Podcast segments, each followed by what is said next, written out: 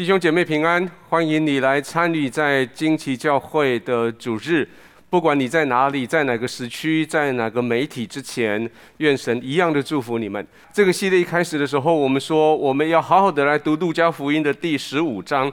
那第一个礼拜我们提到了《路加福音》第十五章，其实是耶稣他讲了三个比喻。这三个比喻，他是回应当时的法利赛人跟文士他们对他的一个挑战。今天在我们开始再回到这个议题之前，让我们一起来读主题经文。来，请父亲却吩咐仆人说：“把那上好的袍子快拿出来给他穿，把戒指戴在他的指头上，把鞋穿在他的脚上，把那肥牛犊牵来宰了，我们可以吃喝快乐。”因为我这个儿子是死而复活、失而又得的，他们就快乐起来。我们再次为今天我们将领受的信息来祷告。天父，我谢谢你，不管我们人在哪里，在诺任何一个时区、任何一个媒体之前，圣灵这个时候就借着你你的话语对我们的心说话，特别是对于全世界各个地方没有回家的这群浪子说话，或是对全世界各个地方。人在家里，心却流浪的这一群大儿子们说话。主，今天是我们回家的日子，谢谢你的带领，谢谢你的圣灵，谢谢你从头到尾保守我们所听到的信息，将这些信息放在我们心灵最深的地方。奉耶稣的名祷告，阿门。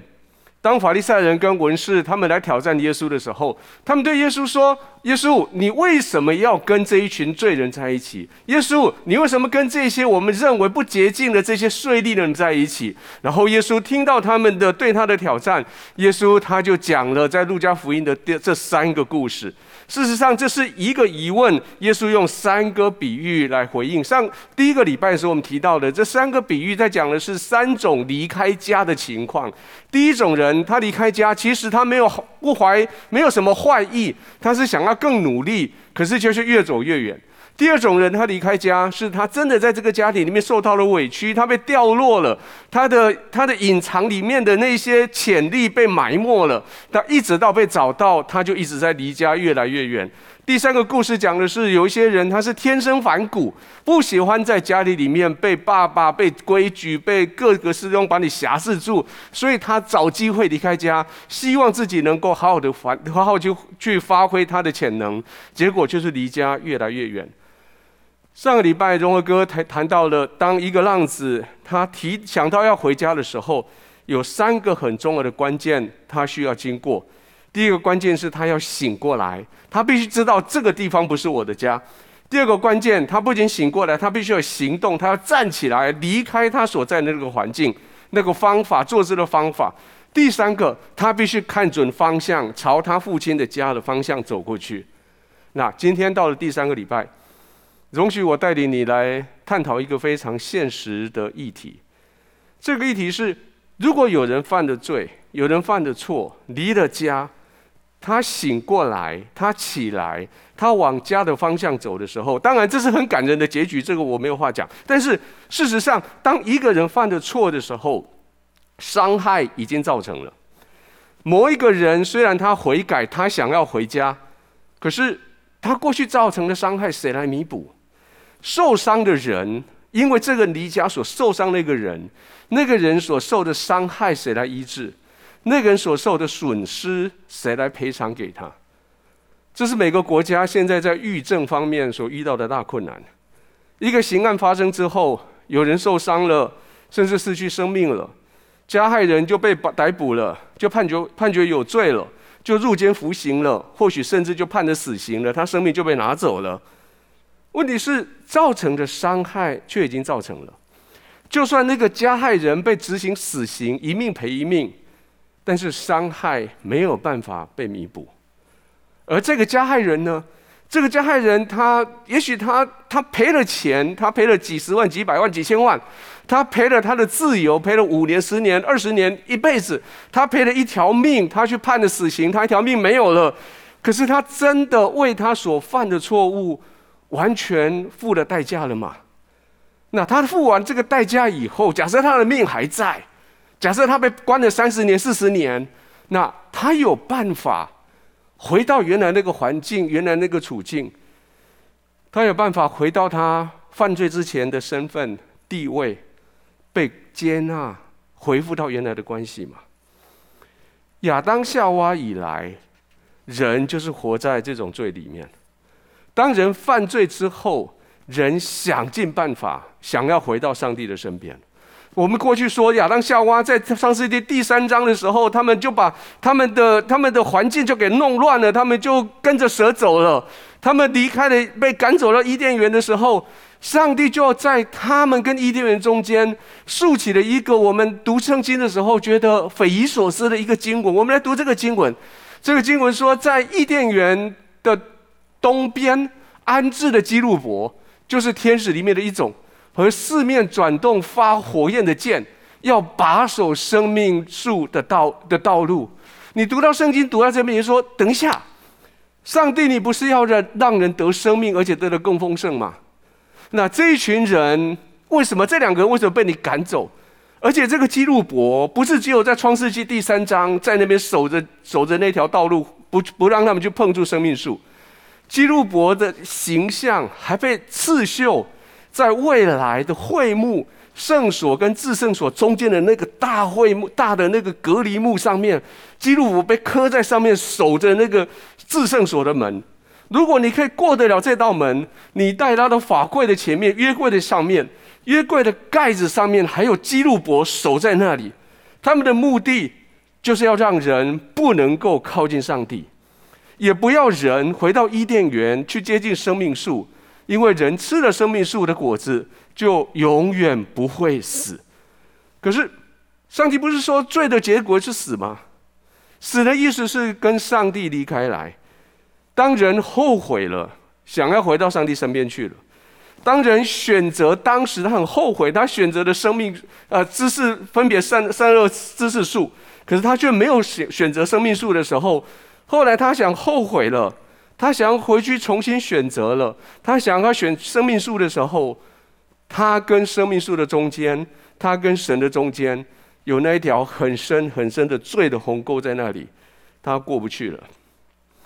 在永恒里面，圣洁的神隔着那条鸿沟，远远的看着受苦的人，在罪的捆绑之下，在罪对他的压力之下。人活在那里受苦。创世记第三章派遣基路伯守着生命树，他的意思是这样：他要先解决，上帝必须先解决人生命里面跟他的罪的问题，否则的话，人就永远会住在罪里面，吃了生命树的果子，人就永远住在罪里面，而且永远不死。永远在罪里面不死。两个礼拜前，我们开始在谈，说从创世纪开始，当人一犯罪之后，神就为他们预备了救恩。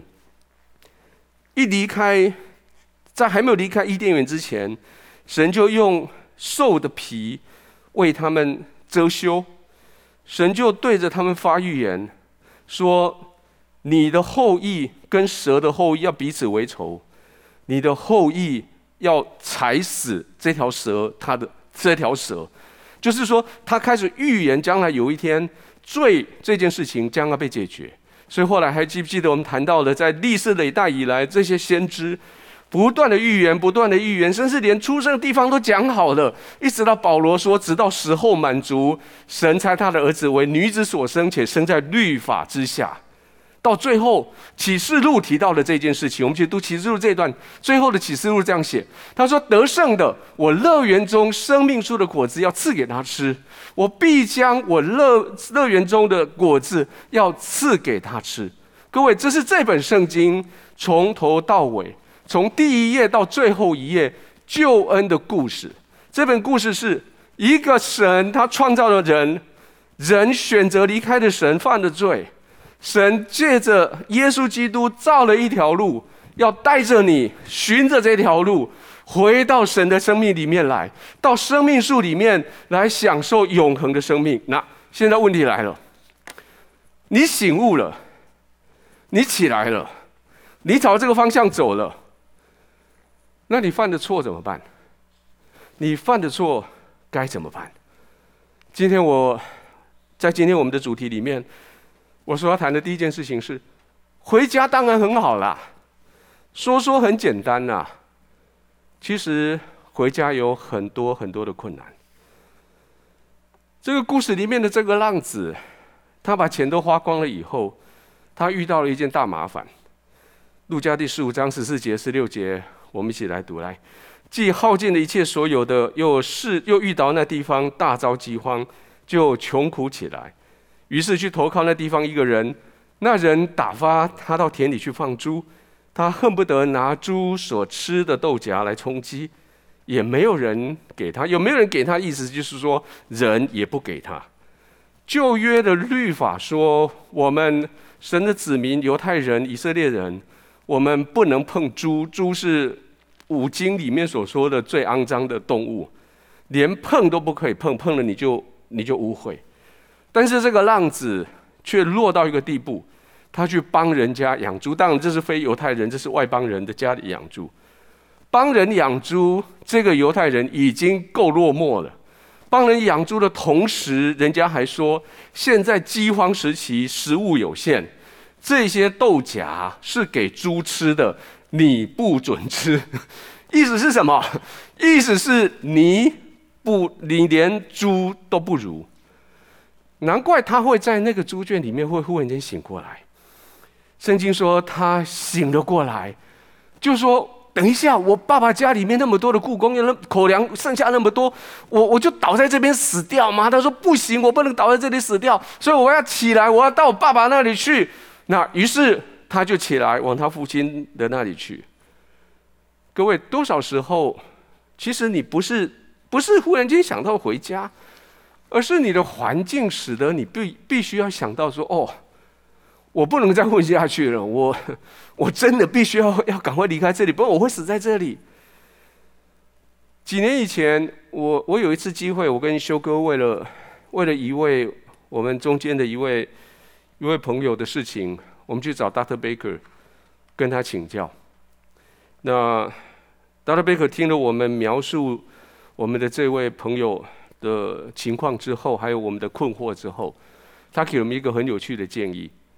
他说：“我建议你们两个先不要做任何事，你们只要不断的为他祷告，然后放着他去，等他他掉到猪圈里面去，他在那边肚子饿，他就会被臭醒，然后他就会回来。各位，当这个浪子想要离家，如果他想要离开，你拿什么绳子，你拿什么笼子，你关它都关不住，让它去。”当它掉到猪圈里面去的时候，它就会想到要回来，因为我们往下掉总是会掉到谷底。一旦你掉到谷底，你才有力可以着，有地方可以着力，你才可以反弹回来。也许，也许这个浪子他回家单纯的理由只是要活下去。他说：“你看我爸爸家里有多少雇工，每一天。”吃吃过饭以后的厨余那么多，我为什么要在 这边这边饿死？也许他真的想要重新来过，所以他就想回家。可是问题来了，问题是，就算你是为了要活下去而回家，你要面对好多的困难呢。这个人犯的错，期待其他的人给他机会。也许你跟某人的关系出了差错。很多年之后，你期待他再给你一个机会跟他复原。也许一个人犯了法，他坐了牢，出狱以后，想要在社会上找到一个地位，重新来过。也许像亚当夏娃离开了伊甸园，他们想要回去跟神同在，真的真的都非常的困难。不是只有你想回家就可以回家那么简单。为什么？因为牵扯到太多的人，牵扯到太多的事情。首先是牵扯到那个受害者，在耶稣的故事里面，这个受害者当然就是那个爸爸。可在你的故事的里面呢？你的故事里面，也许是你的父母，也许是你的夫或你的妻，也许是你的子女，也许是你的兄弟姐妹、你的同事、你的邻居、你的朋友，他们是你当时离开家的时候的受害者。你当时你伤害了他们，现在你要回去。你怎么去面对他们？你拿什么去赎罪？还有，有一些另外的一些人，是不是直接你的受害者，而是这件事情的关系人。他们不直接从你受害，但是他们受到你的牵连，他们也受，诶，他们也受伤了。在这个故事里面，耶稣的故事里面是这个大儿子，大儿子从头到尾都没有任何的作为，但是大儿子他受伤了，他被牵连了。在你的故事里面呢，在你的故事里面，或许是你那些孩子，他们目睹你们夫妻常常吵架，甚至有肢体的冲突。那也许是你的孩子，他们看到你。背叛家庭的那些行动，或许是你的同事，他们看到你欺骗上司、欺骗客户的那一些小动作，或者是你的邻居，他们看到你们这个家庭对待别人的那个奇怪的方式，或许是他们的亲人，或许是关心人的关心者，他们在旁边看到了，他们的心受了伤。看故事里面的这个大儿子。圣经的在路加福音十五章这个大儿子里面，这个大儿子他一生奉公守法，他的父亲毕恭毕敬，他眼睁睁的听到他的弟弟跟爸爸讲那种大逆不道的话，他眼睁睁看到他的弟弟将他们家产的三分之一拿走，然后他现在小孩他的弟弟回来了，他的心里面实在是很复杂。老实说。以一个哥哥来说，我应该很高兴、很庆幸我亲爱的弟弟没事回来。可是以一个正直的哥哥来说，其实我的心里面非常复杂。我心里面在想，这个弟弟耗费所有，他回来干嘛？他觉得，我还是觉得我过去这几年的努力，跟着我爸爸这样子努力，然后被这个小儿子把这些财产拿走以后，我跟爸爸还继续在这边守着在那里。那他现在一个人回来，就决然一身回来啊，回来就回来哦。所以，路加的第十五章的结束的之前，耶稣讲了这个故事。他说，大儿子很生气，他不肯进去参加那个儿弟弟回家的 party。他的父亲就出来劝他。他对爸爸说：“我服侍你多年，从来没有违背过你的命。你并没有给我一只山羊羔，叫我跟朋友一同快乐。但你这个儿子和娼妓吞进了你的产业。他一来了。”你就为他宰了肥牛犊。各位，还有一些人跟这个故事没有直接的利害关系的人，就是那些旁观者。在故事里面是家里面的工人，或许如果你把你把这个故事再往外面扩一点的话，是可能是跟这个家庭同村的那些邻居，他们每个人眼睁睁都在看，看这个爸爸怎么处理这个大儿子跟小儿子。而在今天的世界呢，可能讲的是你跟我，特别是在网络上面的你跟我，我们喜欢用键盘来当法官，我们喜欢在社群媒体上面来发布这些酸言酸语，做乡民，来批评、来评断很多发生在我们身边的一些社会事件。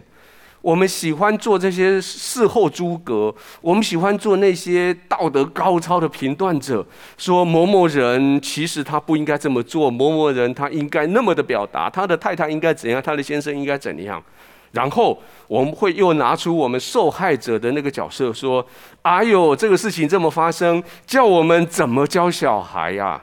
还有这个爸爸怎么那么贪心呢？还有这个妈妈怎么那么纵容啊？还有这个法官怎么那么那那么恐龙啊？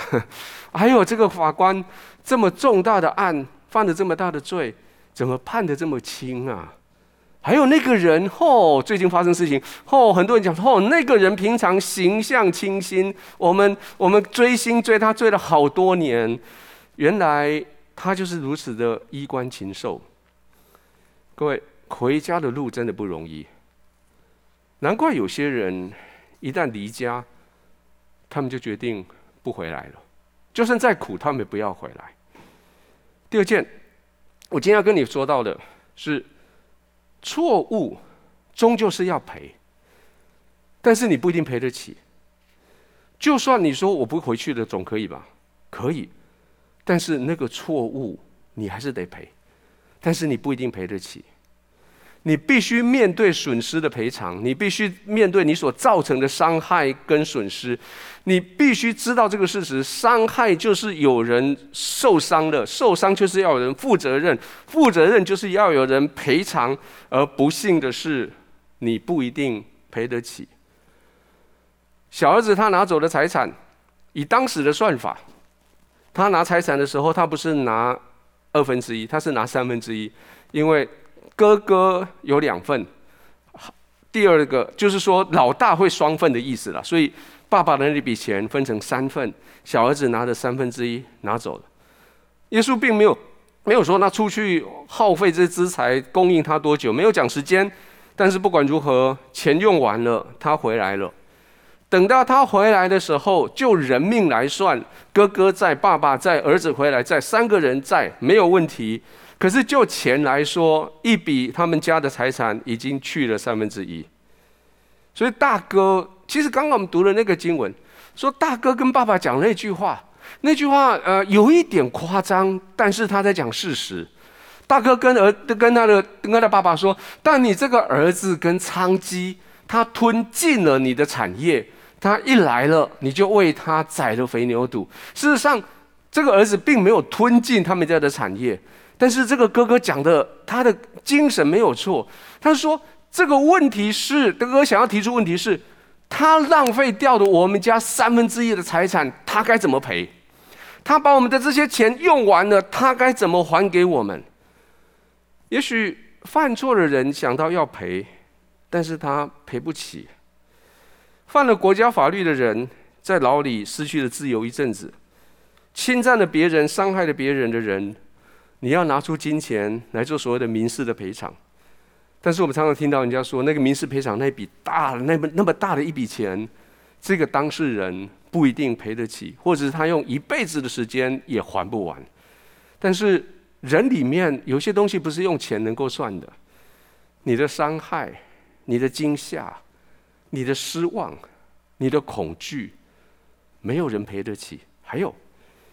你没办法去消化在你心里面，在你记忆里面这个错误所留下来的印记。那犯了错赔不起怎么办？我们上上礼拜提到了，当一个人犯了错赔不起的时候，他会想到我赔不起，所以所以犯了错赔不起的第一件事情，先把责任先推开再说。还记得吗？我们说在这里的时候，亚当把他责任推给谁？亚当说我。糟糕！我面对上帝，我我负担不起这个责任了。所以，上帝啊，是夏娃的事情。夏娃说：“糟糕了，我我我担不起责任了。”所以夏夏娃跟上帝说：“是是你是那条蛇的问题。”其实夏娃说那条蛇的问题是说：“上帝啊，你创造那条蛇，那是你的问题。”到最后搞到最后，谁的错？上帝，你的错。我们赔不起。你当时不要设这个局，你当时不要有创造这个世界，你当时不要伊甸园，不要那两棵树，不要那条蛇。像上 亚当的角度会说：“上帝啊，当时很好，你不要创造那个夏娃来闹。我现在就跟你和和好好的。为什么要这么说？因为亚当知道我赔不起。各位，也许你想要做一些事情来表达你的歉意。”但是对方会觉得你永远还不够，你就永远活在对对方的亏欠的里面。或许对方已经跟你说他不再追究，但是你却没有办法原谅你自己。你自己的心灵的最深的地方，不断的在控制你自己。这个小儿子他在猪圈里面，他被臭醒了。他醒悟了，他要回家了。他站起来了，他往爸爸的回家路上走的时候，他开始面对这个问题了。上个礼拜我们说，你要醒悟，你要起来，你要往对的方向走。这儿子一开始走，他开始想到这个问题了。糟糕，我回去怎么偿还我的错误啊？所以圣经啊，耶稣的故事里面很有趣。这个小儿子就开始给自己写剧本，他写了台词。回家的路上，他一路的。背这个台词，我们来读这个小儿子他他的台词。他说：“父亲，我得罪了天，又得罪了你。从今以后，我不配称为你的儿子，把我当做一个雇工吧。”这个儿子的台词里面有四部分。父亲，他跟父亲讲话：“我得罪了天，然后爸爸，我得罪了你。从今以后，我不配做你的儿子。”把我当做一个雇工吧，我不知道他流浪的地方离开离开他们家多远，但是我几乎可以确定这一路上走来，他不断的在背诵他的台词。我得罪了天，得罪了你，不配做你的儿子，把我当雇工吧。我得罪了天，得罪了你，不配做你的儿子，把我当雇工吧。得罪了天，我怎么赔啊？我离开了上帝本来预备在我生命里面要走的路径，我选择自己的路，结果现在掉到猪圈里面去，我怎么赔啊？我以为我的眼睛明亮，我以为我可以分别善恶，所以我可以跟上帝一样，所以我选择我自己的道路。现在我掉到猪圈里面去了，现在我怎么赔啊？还记不记得参上四节说，这个人受了受了蛇的那个诱惑，他以为我可以跟神一样，结果呢？结果他跟神中间造成那条大的鸿沟。他先问问了，那这条沟我怎么过去啊？当他想到我要怎么过去的时候，事实上。他这个人，他还是掉在创世纪三章四节的那一个咒诅的里面。他自己心里面在想：好啦，这条沟，我得罪了天，我的眼睛是明亮的，我知道该怎么做。我我得罪了天，我我知识，我上面我可以分别善恶，我知道该怎么做。我如上帝一样，我我可以知道事情该怎么做。所以他说：好，我就做了决定，我要做这两件事。我要第一个，我要跟我爸爸断绝关系；第二，我要去他们的家去做雇工，至少换一口饭吃。各位，这个人还是没有逃开创世纪三章四节神那人的那个原罪的里面。他想尽办法，其实人想尽办法要填这一条沟，做各样的功德，要补偿错误，要做要存好心，要说好话，要做好事。要烧香，要献祭，要布施，要行善，要做公益，要救助穷人。然后啊，有一些有一些团体，他们还会说，你要常常听师父的讲经，听师父的讲经，你也是在做功德。以前我我认识一个朋友，他是某个宗教领袖的信徒，他们家那个时候是啊录影带的时代。他们家的录影机二十四小时不停地播放着他们所供奉的那一位师父的讲呃，不是讲道了，讲经的节目。那问他说：“你干嘛这样子做？”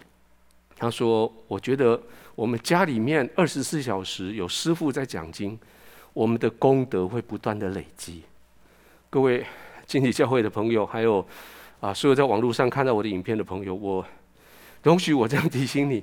你不要，请你不要在家里面播放主日信息啦、敬拜音乐啦、轻语读啦，就当做你的灵修祷告好吗？不要让今天这段影片不断的重复，就以为在做功德好吗？这个跟那个没有关系好吗？有时候，有时候有人会拿出更更主动的东西，比如说他会捐赠钱去建造某些建筑物。那那个也是功德，而且那种功德很小心，需要在他们的建筑物的柱子上、墙上要把名字刻上去，那个功德才会在那里。还有，还有更离谱的是，有些人他以为买了一只买了蛇、买了鱼、买了乌龟，送到河边、海边、山上，然后把它放生，然后你就做了功德。结果呢？结果造成的是生态的大悲剧，还有那些登山客被蛇咬伤的这些事情。每一年，我每一年在献祭的时候，我们就杀一只大猪公，代替我们过去这一年我们所犯的错。而且，我们为了让这只猪公对我们所拜的那个神表达说，他不是被迫的，他是甘愿的，我们就把他的嘴巴掰开来，我们就把一个橘子塞到他嘴巴里面去，台语叫做“甘愿”，甘愿。我我们就用这只猪，想要告诉神明说，我过去的错，所以。归他的，而且没有，我没有逼他，是他甘愿的。你就超度，你就烧纸钱，你就吃素，你就谢罪，你就不断的念某些经文回向。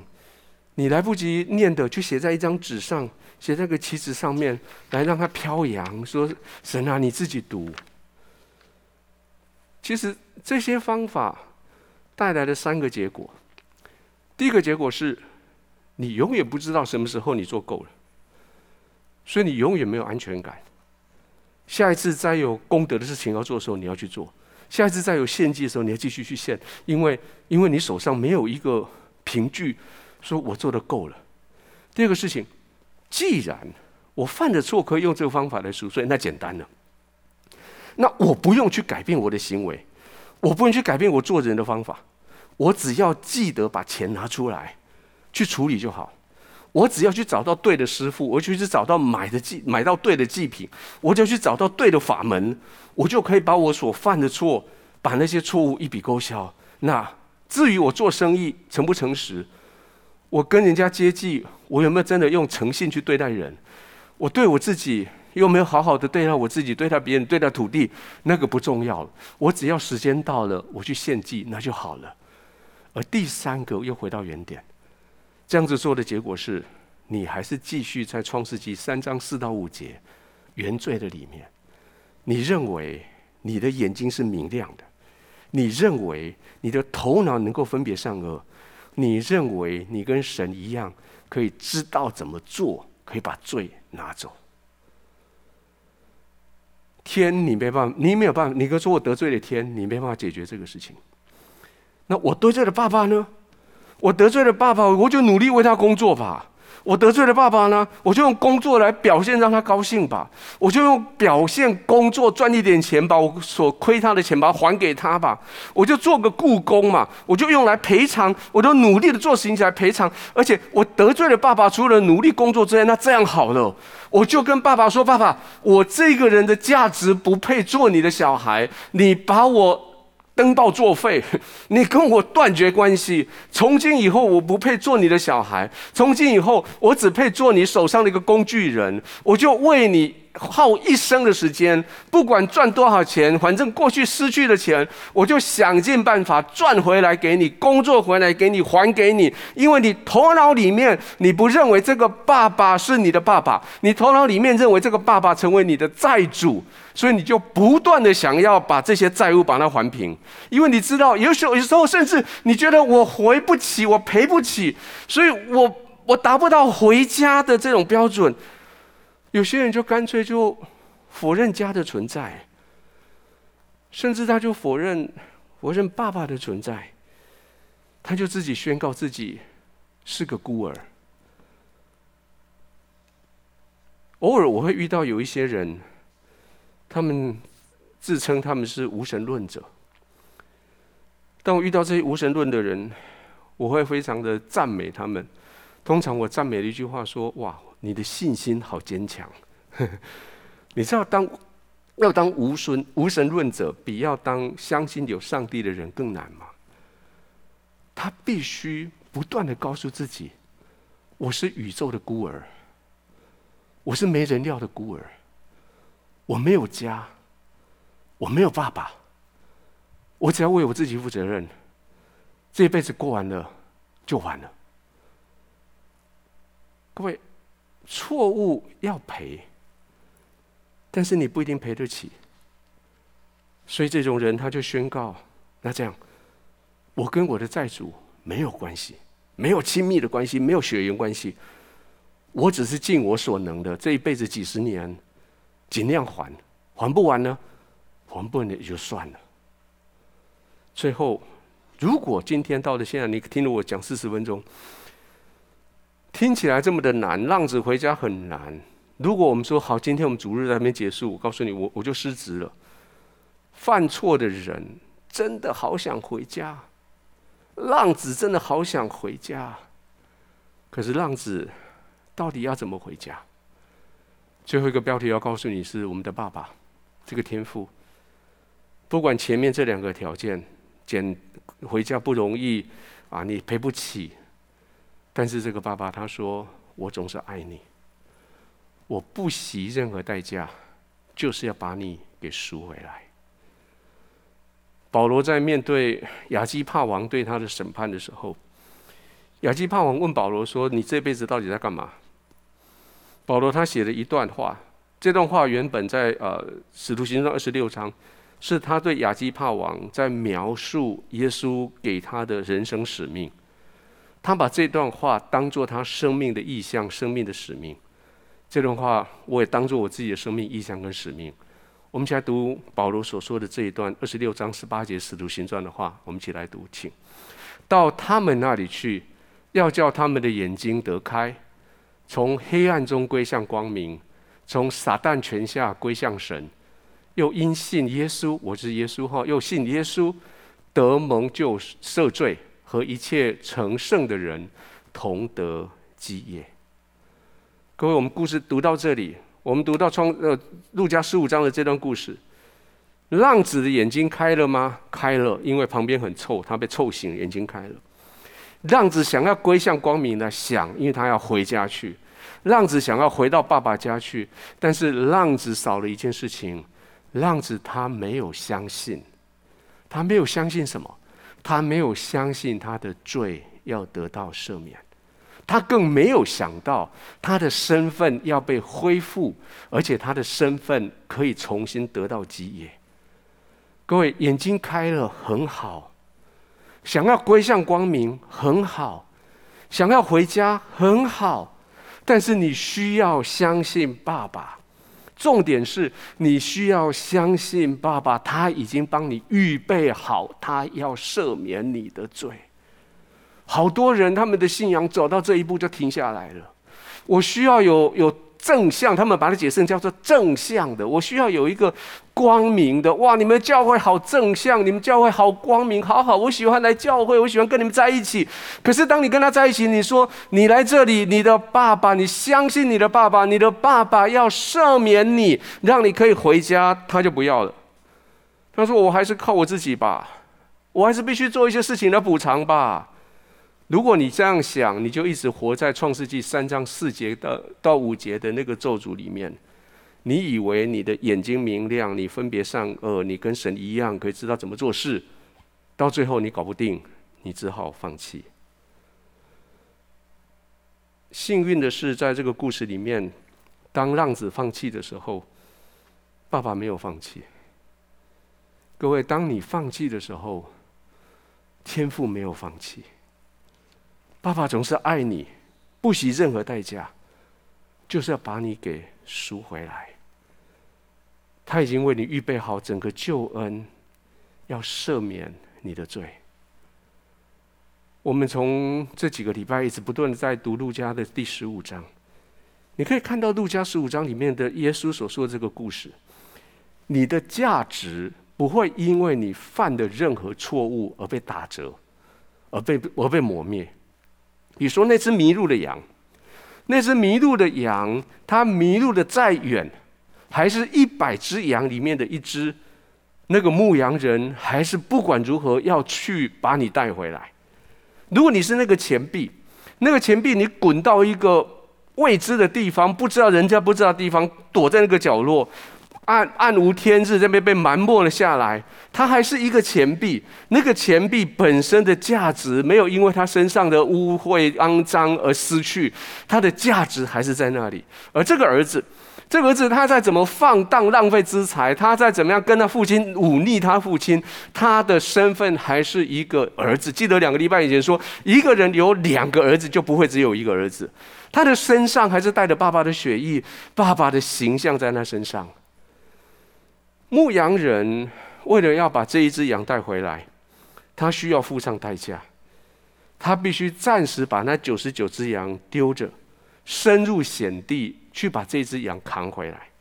富人，富人为了要把那个钱找回来，他必须停止所有的动作，甚至要移动家里的家具。他要点上很贵的油灯，四处去找，而且要把房子打扫干净，为的是要把这个钱把它找回来。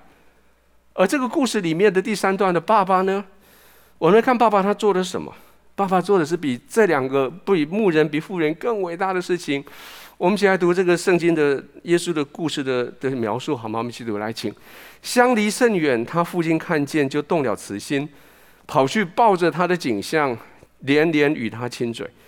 儿子说：“父亲，我得罪了天，又得罪了你。从今以后。”我不配称为你的儿子。我们再暂停一下，还记得刚刚孩子回家的时候，他背的台词吗？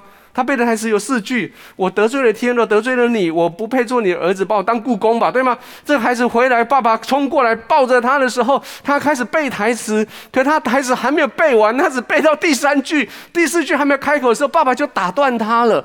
爸爸继续说：上，我们继续读来。爸爸父亲却已经吩咐他的仆人说：把那上好的袍子快拿出来给他穿，把戒指戴在他的指头上，把鞋穿在他的脚上，把那肥牛犊牵来宰了。这个孩子准备了四句，这个爸爸准备了四个动作，这个爸爸比这孩子更快的把事情执行完了，把衣服给他穿上，把戒指给他戴上，把鞋子给他戴上，把那只牛都宰了。然后他说：“我们可以吃喝快乐，因为我这个儿子死而复活，失而又得。”他们就快乐起来。各位，还这个爸爸第一眼看到儿子回到家，一话一句话都没有讲，就先原谅了他。事实上，当我仔细读这个故事的时候，我发现一个很感人的事情是：孩子离家的那一天，爸爸就开始为孩子的回家在做准备。他每一天待在家里面，他眼睛看着是家门口通往村子外面那条路的尽头，他祈祷看到他的儿子回家的身影。事实上，他需要这样子做，除了他对他的关爱之外，还有一个是他需要防止一件在犹太社区里面可能会发生在儿子身上一件事情。你知道，犹太人文化是这样：只有爸爸在病危之上，在病危的病床上，爸爸才会开始分财产这个动作。所以平常没有人敢去跟父亲提到分财产这件事情。所以其实这个儿子。当他我们在故事一开头去找到这个爸爸说：“爸爸，把我当得的产业分给我的时候，其实他是在咒诅他的爸爸。你为什么不赶快死？爸，你今天晚上赶快死，死了以后把财产给我，我就可以回去自由快快乐去了。”这句话一讲出来，这个孩子就被界定成为不孝子。而在摩西律法之下，不孝子只有一个方法处理：众人不管任何人听到他讲这种不孝之罪的话。石头拿起来往他身上扎，只要有人扎出第一个石头，说你这个人不孝，其他人就拿着石头跟着他扎，一直到把这个孩子打死为止。所以我在猜，虽然耶稣没有这么讲，圣耶稣只说这个孩子过了几天就收拾收拾起他的细软，然后就走了。但是我相信那天早上，当孩子要离开的时候。他的爸爸是陪着他离开的，为什么？因为当他带着所有的财产离开，村子里面其他的人，就是这些我们刚所说的相关人，那些跟他没有直接关系，但是其他的这些旁观者，这些网络上面这些酸民、这些乡民，他们看到这个孩子出门了，他们已经手上拿起石头了。这个不孝子经过我们家门口的时候，我要扎他一个头。其他人就说是他的中国，我在扎他。这个爸爸。必须陪着这个孩子离开他们的村子。谁得罪谁啊？小儿子得罪爸爸，谁保护小儿子？爸爸保护小儿子。各位，天父爱你爱到这个程度，他明明知道你现在在做的事情是背道而驰，他还是爱你。他明明知道你现在开着车是要往一个你不应该去的地方出发，他还是保护你路上的平安。他明明知道你现在头脑里面在转的，是一些狗屁倒灶的事情，是一些一些很很污秽肮脏的计划，可他还是让你的大脑、你的智慧可以继续运行。他明明知道你下一口要说出来的话。是一句伤害人的话，伤害上帝、伤害你的爸妈、伤害其他人的话，可他还是保护你的嘴腔、口腔里面的这些神经、血管、肌肉的这些合作，还是让你很清楚的，让你把那句话可以讲出来。天父爱你爱到一个程度，他容许你不要爱他。他明明知道你在滥用他对你的爱，他还是爱你。他爱你，甚至在你在得罪他的时候，他已经开始原谅你。各位，当我想到这个时候，我的心里面很多的温暖，我的心里面有好多的感觉在我里面。我我我我知道，我一生中会说好多让上帝伤心的话。那那些话我们还没有说出来之前，那事情我还没有做出来之前，上帝已经知道我会这么做，我会那么说。可是神却说：“伊文，我原谅你。”当孩子回来的时候，爸爸所做的第四件事情，是叫人家杀了那只肥牛犊。各位，如果你你你回有机会回去看他的原文。是指的是那一只肥牛犊，不是指一只肥牛，是指那一只肥牛犊。意思是说，孩子一离家，爸爸就在牛群里面找到一只牛，做个记号，告诉仆人说：特别这一只给我养肥。他们问说：干嘛我养？特别要养这一只？他说：这一只是我儿子回来的时候，我庆祝要用的。他必须是全村第一个。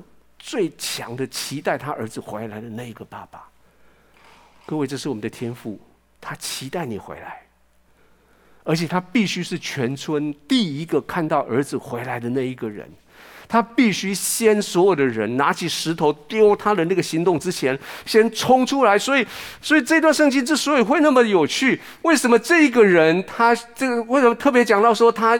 用奔跑的跑了过去，去抱着他，因为犹太老人是不跑的。犹太老人不跑，不是他们不运动。犹太老人，犹太特别是有身份的犹太人，只有像爸爸这么有钱的这种这种财主，或者这种有社会地位人，他不跑。跑了以后，你跑的时候是是很非常的没有不优雅的。他们只能优雅的走，跑起来你就失去了优雅，跑起来你就变成一个耻辱。可是这个爸爸。为了这个孩子安全，当孩子一出现的时候，他冲出来跑，抱着孩子，保护他。为什么？很有可能，当他一抱着孩子的时候，第一个石头已经飞出来了。很有可能，当他抱着孩子的时候，爸爸是用他的身体在保护这个离家那么多。花掉那么多钱的孩子，记得孩子是用口、用他的行动伤害了爸爸。可就在爸孩子回家那一天，爸爸是用他的身体去保护这个孩子。以赛亚书这么写，他说他诚然担当我们的忧患，背负我们的痛苦，我们却以为他受责罚，被神击打苦待了。哪知他为我们的过犯受害，为我们的罪孽压伤，因他受的刑罚，我们得平安；因他受的鞭伤，我们得医治。孩子的台词都还没有讲完，就被爸爸的三个动作加上宰牛的第四个动作拦阻掉了。把上好的袍子给他穿上，遮盖他过去所犯的错，遮盖他身上那些臭味。过去所做犯的错一笔勾销，从今以后穿上这件上好的袍袍子，相当于跟我的大儿子跟我一样，我们只有我们全家只有这三件袍子，这是最好的袍子给他穿上。把戒指给他戴上，意思是说恢复他的身份。那个戒指一盖上去，代表我的命令，恢复他身份。爸爸所拥有，你重新拥有拥有。穿上鞋子，意思是说你从今以后你不是奴隶，你不要以为你要来做雇工，你不会是雇工，你是儿子。雇工这些奴隶不能穿鞋，因为他们会逃跑。但是儿子可以穿上鞋，你可以自由的来去。这代表耶稣为你所做的三件重要的事情，他为你成为那件义袍穿在你的身上，你在耶稣的里面，你在上帝的眼中被看成是义人。所以圣经这么说：说基督曾经一次为罪受苦，就是义的替代替不义的，为要引我们到神的面前去。他把儿子的名分也给你，这是耶稣他所做的第二件事情。当他在十字架上面的时候，他为了你，他放弃。他是上帝的儿子的身份，因为他在那位置上面跟你交换，所以在耶稣被钉十字架的时候，圣经这么写：到了下午三点钟的时候，耶稣就大声喊叫，他说：“以利以利，拉巴撒巴哥达尼。”意思就是说：“我的上帝，我的上帝，你为什么要离弃我？”耶稣为了要让你重新得到神神的儿子的身份，他放弃他本来就有的儿子的身份。而第三件事情，他叫你得到自由，他把鞋子穿上你的脚上去。圣经这么写，他说：“我们基督释放了我们，叫我们得以自由，所以要站立得稳，不要再被奴仆的义、奴仆的的恶来辖制你。上帝的独生子替代你所有的过错，填满的罪的鸿沟。你现在有了这一条路，你可以回家，你可以被当作艺人，你可以恢复你儿子的身份，你可以成为一个自由人。常常我们被误会的是，独生子到底什么意思？独生子不是上帝跟谁生了一个孩子，而且只生一个。中文的独生子很很好意，很很容易的来解释。中文的独生子，你必须倒着了解。子的意思是跟爸爸同质的，同样的质量，同样的品质的。生是跟爸爸同样一个来源的。独是只有一个的，意思就是说，从爸爸出来的只有一个的，跟他同职、跟他同源的那一个耶稣。简单的说，就是上帝他自己成为人的样式，住在我们的中间，为我们付上所有的罪的代价，为了我们被钉在十字架上，为了我们付上你所犯的错误的代价。各位，这是这本圣经从头到尾的核心。这本圣经不是在教你怎么做个好人，这本圣经在教你怎么样承认你是个罪人，怎么样承认你要从你的罪的地方起来，承认你要找到一个对的方向，教导你怎么样来到上帝面前。跟主说声啊，谢谢你，谢谢你的独生子，就是你自己，为我填满罪的鸿沟。让我一条道路可以到你的面前来，做艺人，做儿子，做自由的人。大概在两三年以前，有一次我们在清玉炉在啊、安静在那敬拜的时候，我领受了一个图像，那我就把那个图像用我自己能够我所可能的艺术的手法把它画下来。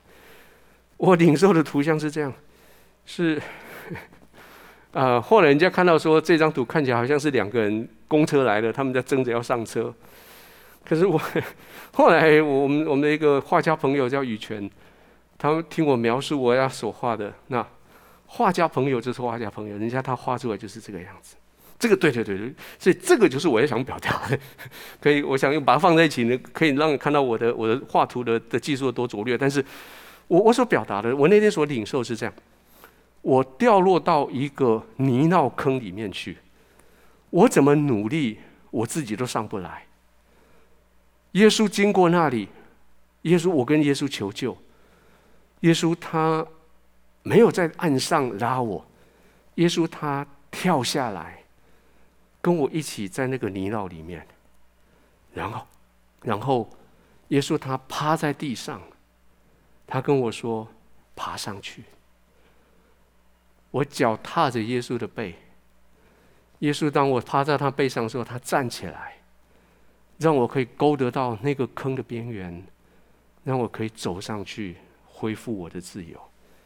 而他，就为我代替我，在那个泥淖地里面，为我付上代价。耶稣来到世上，要寻找罪人，不是寻找义人。医生来到这里，要找要找生病的人，不是找健康的人。耶稣来到地上，是要接待罪人，这本来他应该来的目的。但是人要先承认自己是罪人，你会开始启动一连串回家的动作。但是人的骄傲。使得人不愿意承认自己是罪人，圣灵要帮助你开始这个行动。富人故事里面，富人所代表是那个圣灵，他点上灯，细细的找，等他找到你的时候，你这么挥手说：“圣灵，谢谢你找我，我在这里。”然后圣灵就鼓动你，叫你，叫你起来，叫你起来以后，圣耶耶稣他独生子跳到跳到你泥道里面，他趴在地上，他说：“踩着我的背上去吧，你恢复自由了。”路加十五章用的是三个故事来回答一个疑问。路加十五章的最后，耶稣借着父亲的口这么说。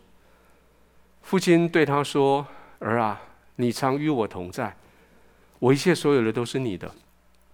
只是你这兄弟是死而复活，失而又得的，所以我们理当欢喜快乐。”这句话是对法利赛人跟文士说的。法利赛跟文士没有离开过家，他们每一天都在圣殿里面敬拜、读圣经、讨论圣经、讨论神，但是他们的心却不知道天父的心在想什么。他们却不了解他们自己的身份，他们也不知道爸爸的心在想什么。他们在故事里面就是那个后来抱怨的这个大儿子。其实从头到尾，你可以看路加十五章这个故事，从头到尾没有离开过家的是大儿子，可是从头到尾没有待在家里面的也是这个大儿子。而且当小儿子流浪回去了又回来的时候，这个大儿子。还没有回到家。耶稣讲这句话，其实不是，是当然故事里面是爸爸对对大儿子说的，但是耶稣讲这句话，其实他是对当时的法利赛人这些利未人说的，也是对你说的。他说：“我与你常同在，我的一切都是你的，要不要留下来跟我一起？”欢喜、快乐。如果你是那个浪子，天父今天要告诉你说，所有的代价都已经付了，你回来吧。如果你是那个大儿子，天父今天要告诉你说，所有的代价都付了，你好好的享受在家里面的快乐吧。我们一起来祷告。我相信耶稣今天借着我所说的这些话。正在邀请你，邀请你回家。也许你从来没有违背过天父的命令，也许你从小就守圣经的教训，但是你不知道该怎么做个儿子，不知道该怎么做个女儿。天父说：“回家，让我好好的用儿子、女儿的身份对待你。”也许你真的曾经悖逆离开过家，也许你就像几个礼拜前所说的，你是为了不是什么坏动机，但是后来你离开家。但是今天耶稣说：“回来，欢迎你。不管你在哪个地方，在哪个分波点，在哪个分堂，我邀请这时候就离开你的座位，就离开你的座位，往前，往荧幕的方向走出来。”就好像好像你愿意往父亲的怀里面走一样，你不必跟他说我得罪了天，你不必跟他说我得罪了得罪了你，把我当做不要当我儿子，当我故宫，你只要告诉他说：“亲爱的父亲，我要回家，因为你所有的代价，爸爸都帮你付完了，请你往前。”我们一起来祷告，继续往前。再往前一点没关系，你前面有很多的空位，你可以往前挤过来，没有关系。天父，我谢谢你今天借着这段信息呼唤我们回家。天父，谢谢你了解我的窘况，谢谢你了解我非常挫折的想要回家，却是回不了，想要赔偿却赔不起。谢谢你理解我，为什么我曾经否认你的同你的存在？我曾经说我不是孩，我不是你的孩子，我只是个孤儿。就今天，请你饶恕我。谢谢你欢迎我回家。接着，我带着你跟我一起做这个祷告。我邀请你跟我一句一句的祷告，说：“亲爱的天父，现在我回到家了。”谢谢你把门打开，让我可以自由的回来。谢谢你称我为艺人，不数算我过去所犯的罪。谢谢你恢复我的身份，成为儿子，成为女儿。谢谢你给我自由，我可以重新来过。主，我选择留在家里，我选择回家，不再流浪。奉耶稣的名祷告，阿门。恭喜你，如果你做这样子祷告，欢迎你回家。让我最后来祝福你，愿上帝完完全全接纳你回家的祷告。愿上帝欢欢喜喜地打开他的双臂，欢迎你回家。愿上帝用他说不尽的荣耀。美丽、喜乐、恩宠加在你的身上，愿上帝给你穿上最华丽的衣服，戴上最尊贵的戒指，穿上最自由的鞋，享受做儿子、女儿的荣耀与幸福。奉耶稣的名祝福你。Bye.